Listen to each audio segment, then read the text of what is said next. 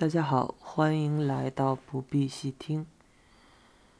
现在是二零二一年三月十九号凌晨两点零六分。啊，实在睡不着觉，所以我们来录一期。这期呢，介绍一下圆空佛。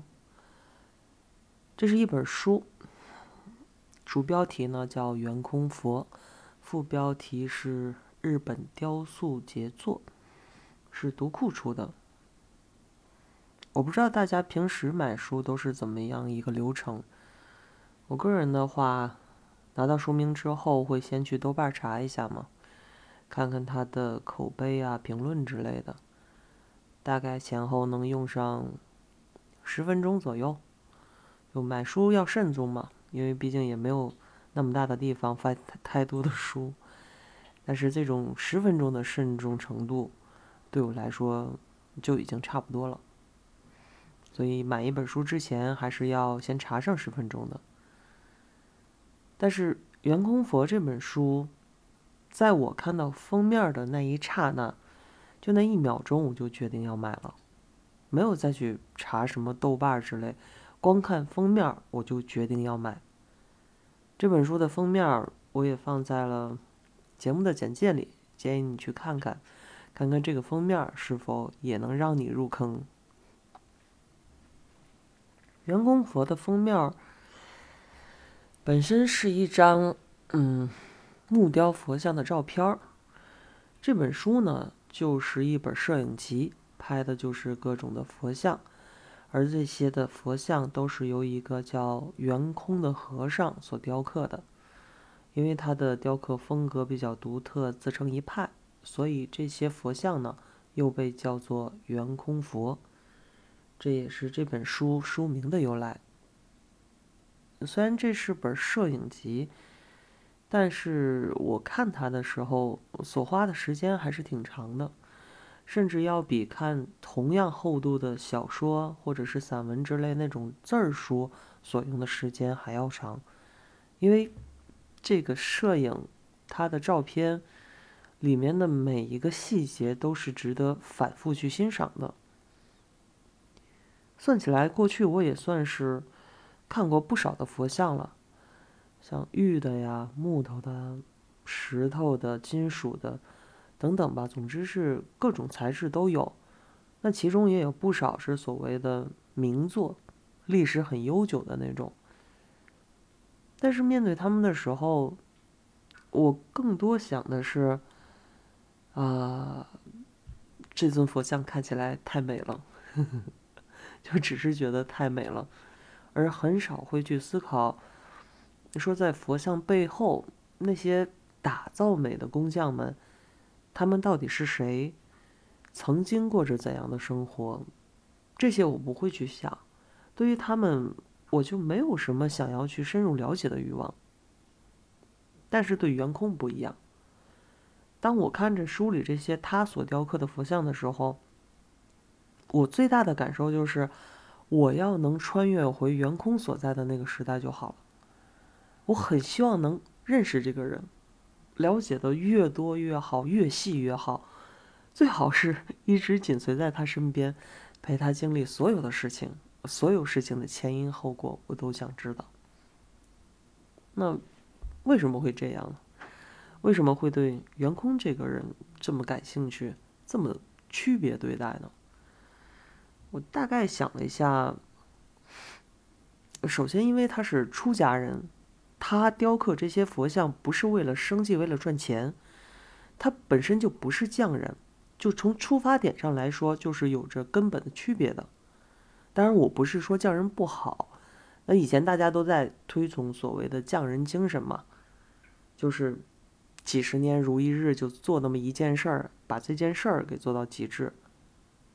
那对于匠人，我是有着一份敬佩的，敬佩他的细致。敬佩他的忍耐力，敬佩他的责任心，但就是敬佩而已。匠人做出的东西，至少是让我是没有办法感动的。我觉得能感动人的，或者说具体到个人就是能感动我的，不是那种娴熟的技术，而是是艺术，是创造，是可能有缺憾但是饱含深情的作品。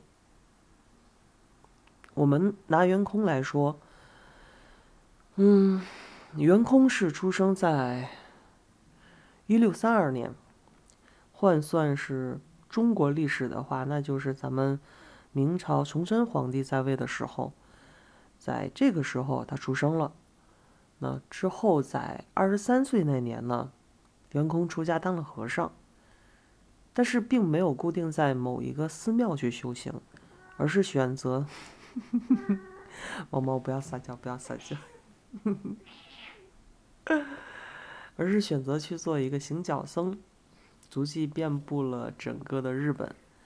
那在路上呢，他就手雕佛像，哎呀，然后走到哪儿就刻到哪儿，一共是持续了几十年，一直到他六十四岁圆寂。这几十年可以说就是他。巡回创作之旅吧。据说袁空曾经发誓说他要造十二万尊佛像，那现在留在世上的还有五千多尊。在日本的国土上，最北边到北海道，最南边到奈良，都发现了袁空的作品，都是他当年作为行脚僧留在全国各地的。那些作品中呢？有一部分是袁空自己主动去创作的，比如说十一面观音像，这个也放在了节目简介里边，大家可以看一下。这个十一面观音像呢，是袁空为了纪念他的母亲而雕刻的。据说他在七岁的时候，母亲就去世了嘛，而他雕刻这座佛像的时候已经四十岁了，中间隔了三十三年。回望三十三年前，可以说童年残存的那么一点温暖的回忆，都在这尊佛像里边体现了。这尊佛那个观音像，它是放在了《圆空佛》这本书的第一页。我看它的时候，那个时候还不知道说背后有这么一番纪念的意义，只是觉得这个菩萨看起来特别的有人味儿，不像是那种放在。高岸上供人祭拜的，而是你平平常常摆在书桌上就好。当你工作累了，想要歇息一会儿的时候，就可以看上一眼，可以说是一种温暖的陪伴性的存在。而最后，当我看完全书，再回头想的时候，整本书中最打动我的作品，也还是这座十一面观音像。因为它比书中所有的佛像都更慈祥，更像母亲。除了为了纪念母亲而做，那另外还有很多佛像圆空造出来是为了满足老百姓的祈求，比如说为了防火啊、祛病啊、辟邪呀，哎，这些反正老百姓为了什么事儿求他，他就雕一个相应的佛像出来。我家猫猫这个声音，反正圆空雕佛像就是就地取材嘛，当地有什么木头，他就用什么木头。可以说，我们升华一点，就是每一次起桥的背后，它都是对应着一种具体的天灾人祸，而他每一次去应允制作，也都是一场广播慈悲。在我的想象里，可能他在雕刻每一尊佛像的时候，都清楚的知道自己正在创造一种美好，知道这份美好可以去安慰人心，可以给人力量。当然，这完全可能只是我一厢情愿的臆想而已。但就是这种臆想，让我希望能够穿越回去，希望能在现场去亲眼目睹这一份美好被创造出来的过程。颜空的这些作品，其实无论是为了纪念母亲所雕刻的，还是为了老百姓所雕刻的，里面可以说都是饱含深情的。当然，也许你会说啊，饱含。深情这个词儿说的就有点太玄乎了吧？不就是一个木雕吗？是是木雕，但是木雕和木雕不同啊。作为一个艺术品，它是可以展现其中的情感的，尤其是圆空所采用的这种雕刻方式，它可以让你把其中所蕴含的情感、它的所思所想看得更加清楚。因为它雕刻佛像用的是驼雕，驼就是金字旁加一个他，驼雕。那驼雕这种技法的话，你看了照片应该就知道是什么风格了。我们平常印象中的佛像脸庞都是特别的光滑的那种嘛，那包括身上的衣服也是最好都设计成那种有风徐徐吹来的样子，感觉好像越逼真，制作的水平就越高一样，感觉功夫都是下在这上面了。但是圆空它所采用的驼雕的这种形式造出来的佛像是一点儿都不光滑，所有的刀削斧凿的痕迹全部都保留着。我在看这些佛像的时候，经常有一种像看书法的感觉，从哪里起笔，从哪里划过，到哪落下，一笔笔来龙去脉清清楚楚，而。如果要是说用书法来比喻的话，别人家的佛像好像就像是，嗯，颜真卿，他不是有多宝塔碑吗？颜真卿所写的，那虽然是真人手写的，但是法度很严谨，你看起来就比较标准化。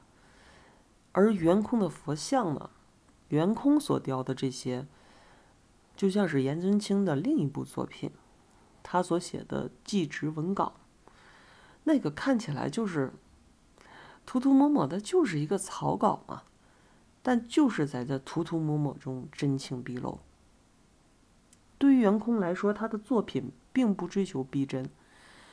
前面我们提到的那个纪念母亲的十一面观音像，几乎可以说是全书所有作品里边最细致的了，就一刀一刀切。非常非常的细，但这个也只是限于头部而已。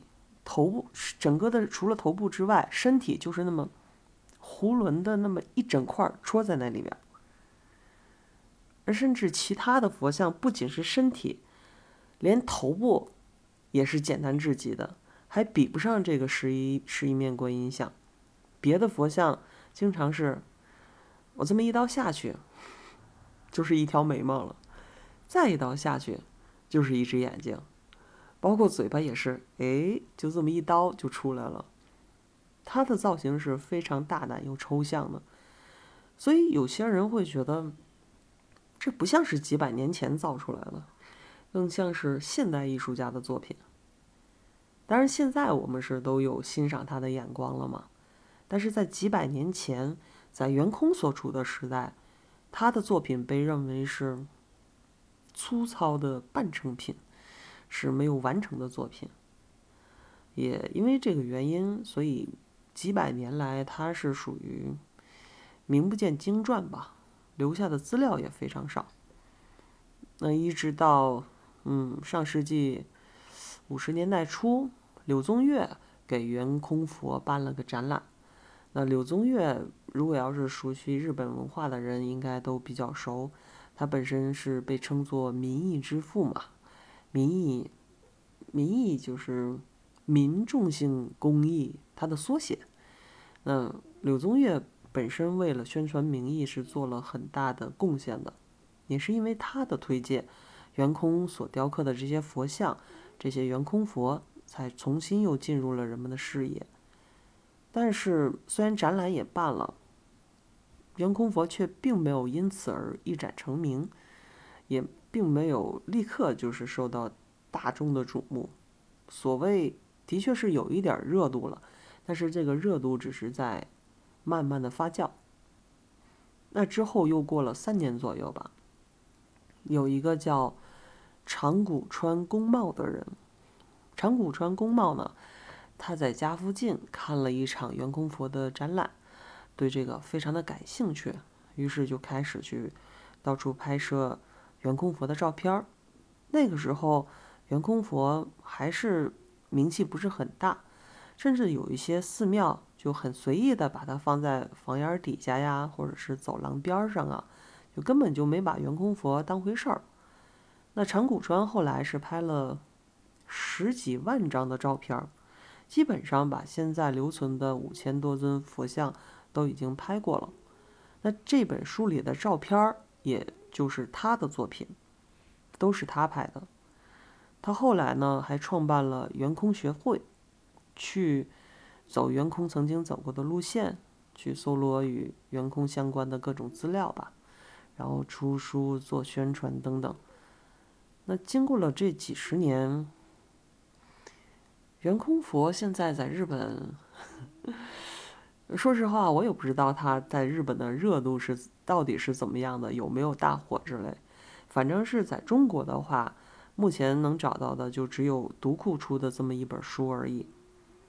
而且我觉得也不光是书少的问题吧，比如说以我个人的经验来讲，如果 不好意思。如果说有那么一样东西在日本很火的话，那它一定会上综艺的。日本综艺人的嗅觉是最灵敏的。但是我搜了一下，发现目前能找找到跟袁空活袁，哎我天，啊，我现在真是又困，又睡不着觉，然后嘴又瓢，不好意思，大家见谅。接着往下听吧，就是目前能找到的关于圆空佛的相关综艺是只有两个，呃，链接到时候我也会放在节目简介里边。那一个是类似于鉴宝的节目，要现场嘉宾在四个佛像里边分辨出哪个才是真正的圆空佛。那简介里边我也会放相关的照片，大家可以去猜猜看，自己也来鉴鉴宝。那另外还有一个是井浦新出演的系列的纪录片儿。井浦新就是日剧《呃非正常死亡》的那个演员。这个系列纪录片的名字呢叫《日耀美术馆》，耀就是日字旁加个姓翟的翟，日耀美术馆。这个 B 站就可以看到。那纪录片的内容就是讲井浦新怎么去各地去探寻。美术作品的事儿，那其中就包括了探访圆空佛之旅。这个纪录片可以展开讲讲。嗯，当然很遗憾的是，它是生肉嘛，现在还没有人做字幕，也听不懂到底在讲什么。因为我现在也只是会五十音图而已，其他的实在是不行。但是，嗯，即便是听不懂，其实这个片子还是值得看一看的。因为它里面出现了好几个这本书里边没有收录的佛像，嗯，作为查缺补漏吧。那其中有一个佛像让我对他的印象是非常深刻的，因为他比我见过的所有的圆空佛都要更加的简洁，实在是简洁的不能再简洁了。我家猫现在在 舔它自己。啊，毛毛，嗯，我所说的简洁呢，就是，就看起来像是一块木头里边长了一张脸，就当然所谓的脸就是几几条横道而已嘛，就代表着眉毛、眼睛和嘴，然后就什么都没有了，没有任何其他的轮廓、线条什么的都没有，你从远处看就是一块平板木头。而你走近了看，好像这张脸也会随时引入木头里一样，甚至会有一刹那的恍惚，觉得圆空并没有雕刻这座佛像，他只是做了个法，平常供的就是一块木头，只有当善男信女去虔诚跪拜的时候，神明才会在这块木头中现身。这个对我当时的印象真是非常深，简洁到几乎若有若无的感觉。那除此之外，纪录片还有另一处场景。这处场景是 比较好玩的，看的时候有点啼笑皆非的感觉。说是在一个活动上边，嗯，最前面走的是几个人，他们穿着打扮看起来有点像出殡，就从头到脚一身白，披麻戴孝的那种，怀里还抱着一个白布裹着的圆空佛。这个圆空佛它的大小也跟遗像差不多，唯一不同的是这几个人他的嘴里边还咬着一块白手绢。那接下来就转到下一个镜头，这几个披麻戴孝的人，突然之间就扒光了，就剩一个兜裆布，但是嘴里还咬着手绢，然后怀里也还是抱着圆空佛。他们一共四个人嘛，一人抱一个，那几步就走到了海边儿，然后在海边站成一排，停顿了一下，突然之间一声闷吼，因为嘴里咬着手绢嘛。所以他们就发生了一声一出 一发出了一声闷吼，这四个人就一起跑进海里边了。我估计是不吼不行，因为要吼起来为自己壮胆的。那个是冬天的大海，冬天的大海啊，几乎像光屁股一样，然后就跑进冬天的大海里边了。你知道围观的那些群众，包括这个演员金普星。他们在岸上都是穿着厚厚的羽绒服的，结果这几个人真是够胆子。那同时还有好多的记者咔嚓咔嚓在旁边啊拍个不停。那这四个大老爷们儿跑在跑到了那个海水里边，刚没到腰的那个位置就停了，每个人都把怀里的佛像放进了水里，因为佛像是木头的嘛，它会立刻漂在水面上。然后这几个人，接下来就像打水仗一样，双臂大幅摆动，就是往佛像身上泼水，就打水仗一样泼水，泼了一阵儿之后，再抱起来往回走。这时候镜头再一转，这些人就到了高台上了。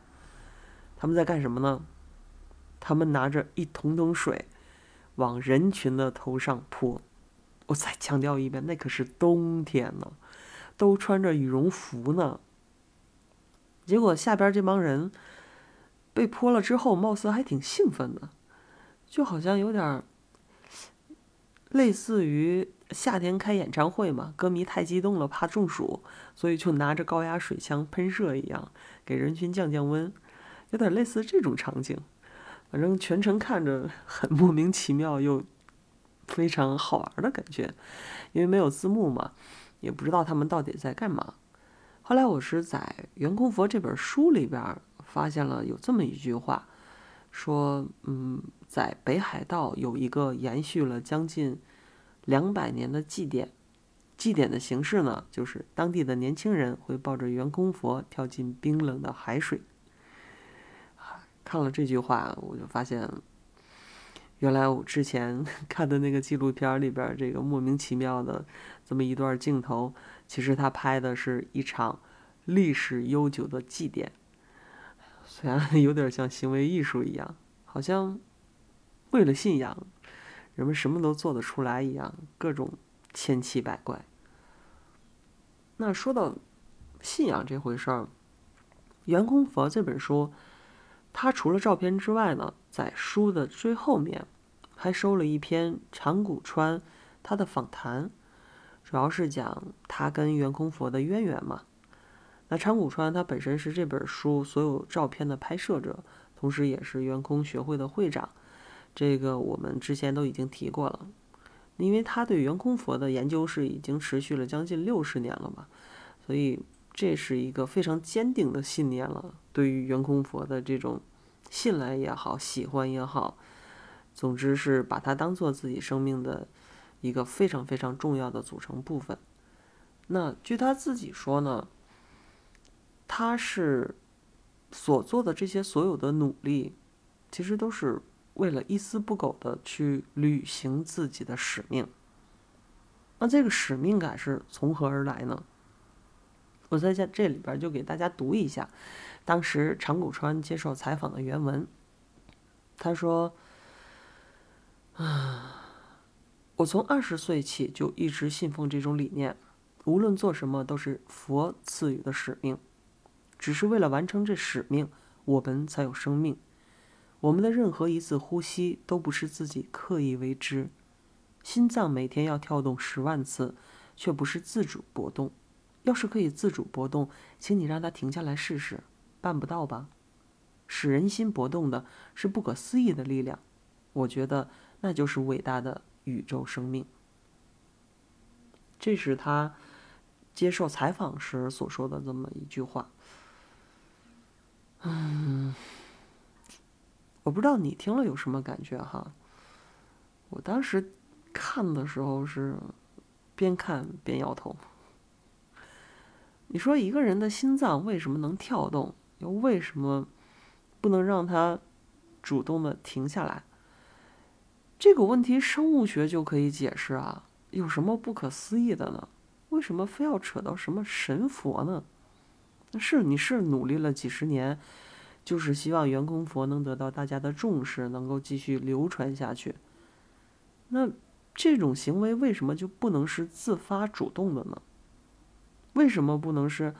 哎，就是因为我自己喜欢员工佛，我欣赏员工佛，所以希望大家都知道他，了解他，希望大家都能从中感受到我自己曾经获得的那种感动呢？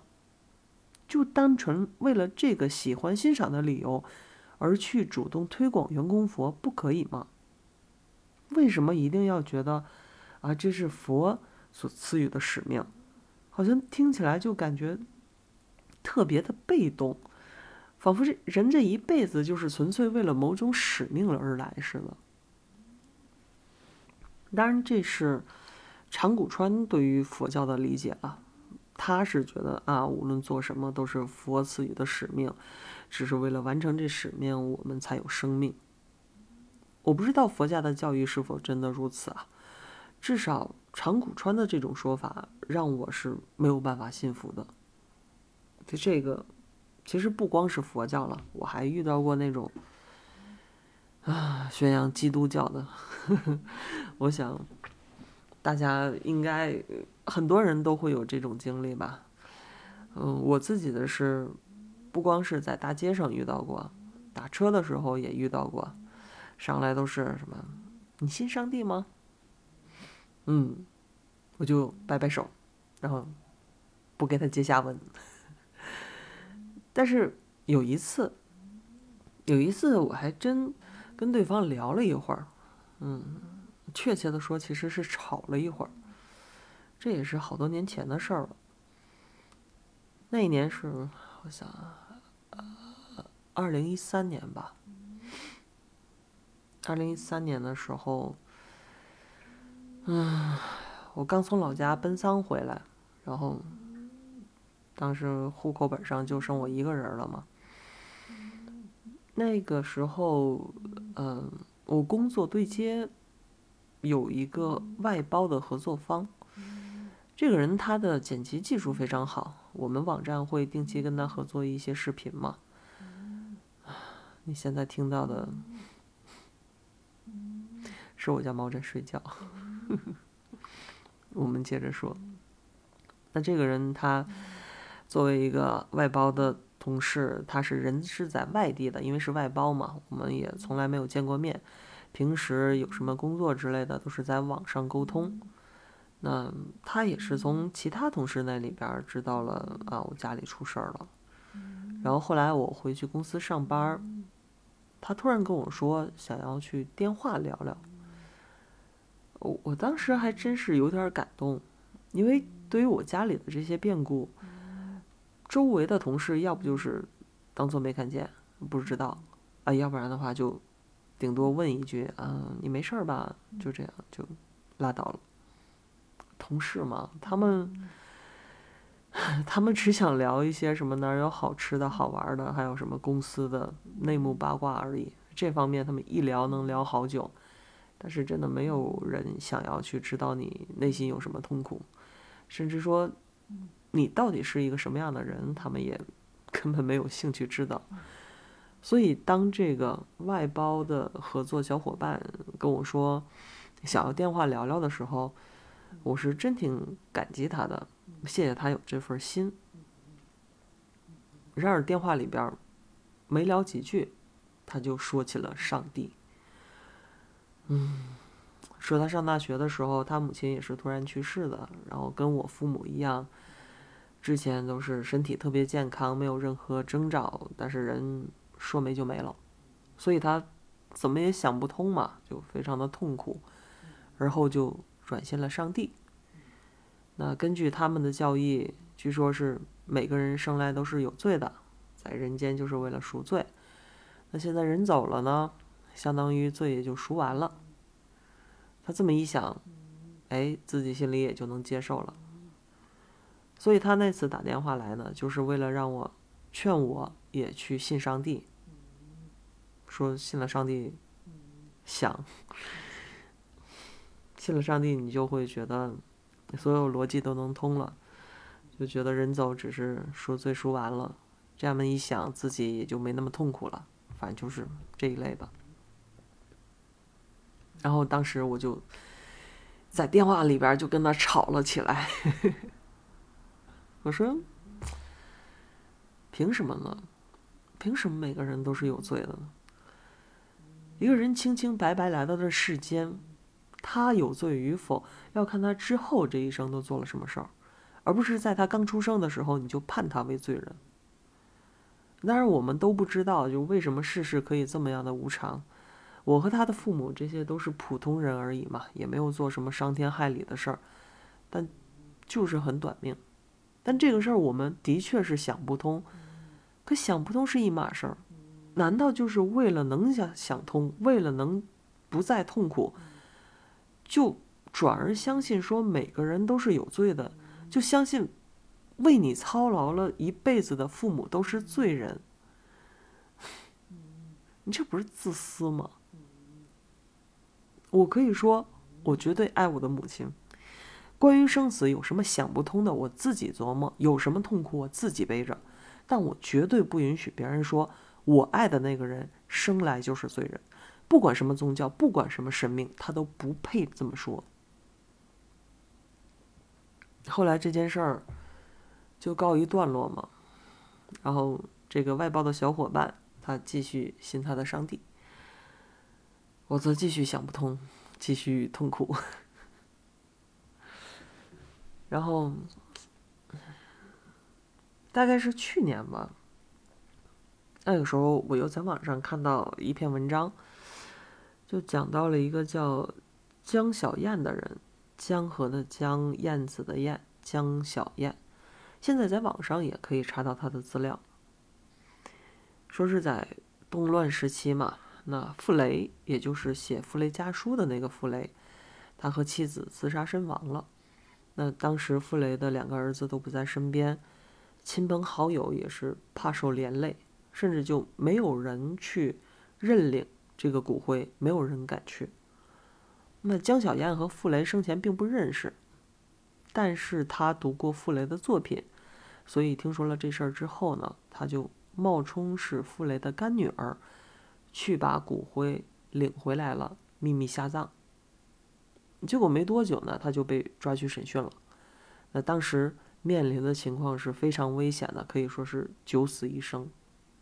江小燕这个人本身非常聪明。他审时度势之后，就觉得自己应该伪装成一个头脑简单的书呆子，那这样看起来就没什么危害，没什么黑料可挖，只有这样才有可能被他们放掉。所以在审讯的过程中呢，他一直注意让自己要往这方面去表现、去伪装。当然，最终他也的确是伪装成功了，熬过了这一劫。并没有去遭受牢狱之灾，这件事儿呢，后来还曾经被，还曾经被多次报道。嗯，那江小燕在前年的时候还写过一封信，然后发表在杂志上，里面就有一段话给我的印象非常深，我给大家读一下。虽然我当时尽了一切努力为自己开脱，以免受到更大的伤害，但真正能帮助救我脱离这灾难的，是我从小就信靠的神耶稣基督。被抓的当夜，我当然意识到这是我生死大关。我通夜不眠，跪在地上求告神，求神在暗里控制明天对我的审讯，使之远离政治目的，只倾向于我是个年轻的书呆子、艺术爱好者，头脑简单。求神给我智慧，使我所答的每一言都能证明我这个人。甚至在祷告中，脑海里出现一个又一个场面，一次又一次的对话，就像是按照剧本在逐步的排练着明日的审讯。当然都是按照我私下的设计，我个人的意愿。感谢神，到了明日，审讯的主要方面竟然的的确确就如我晚间所设想的一样，而我内心的平安镇静，外表的柔和，更是神所赐予的力量在拖住我。我甚至向神祈求，对我的关押最好不超过一整天，因为时间长了将引起邻居的怀疑。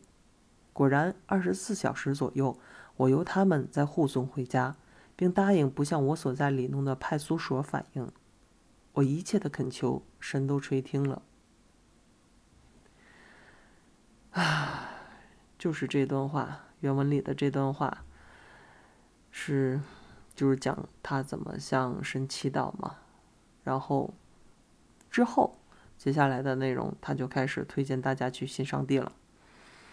比如他说什么，现在有好多事实和报道都证明了圣经里边所记载的全部是真的，等等。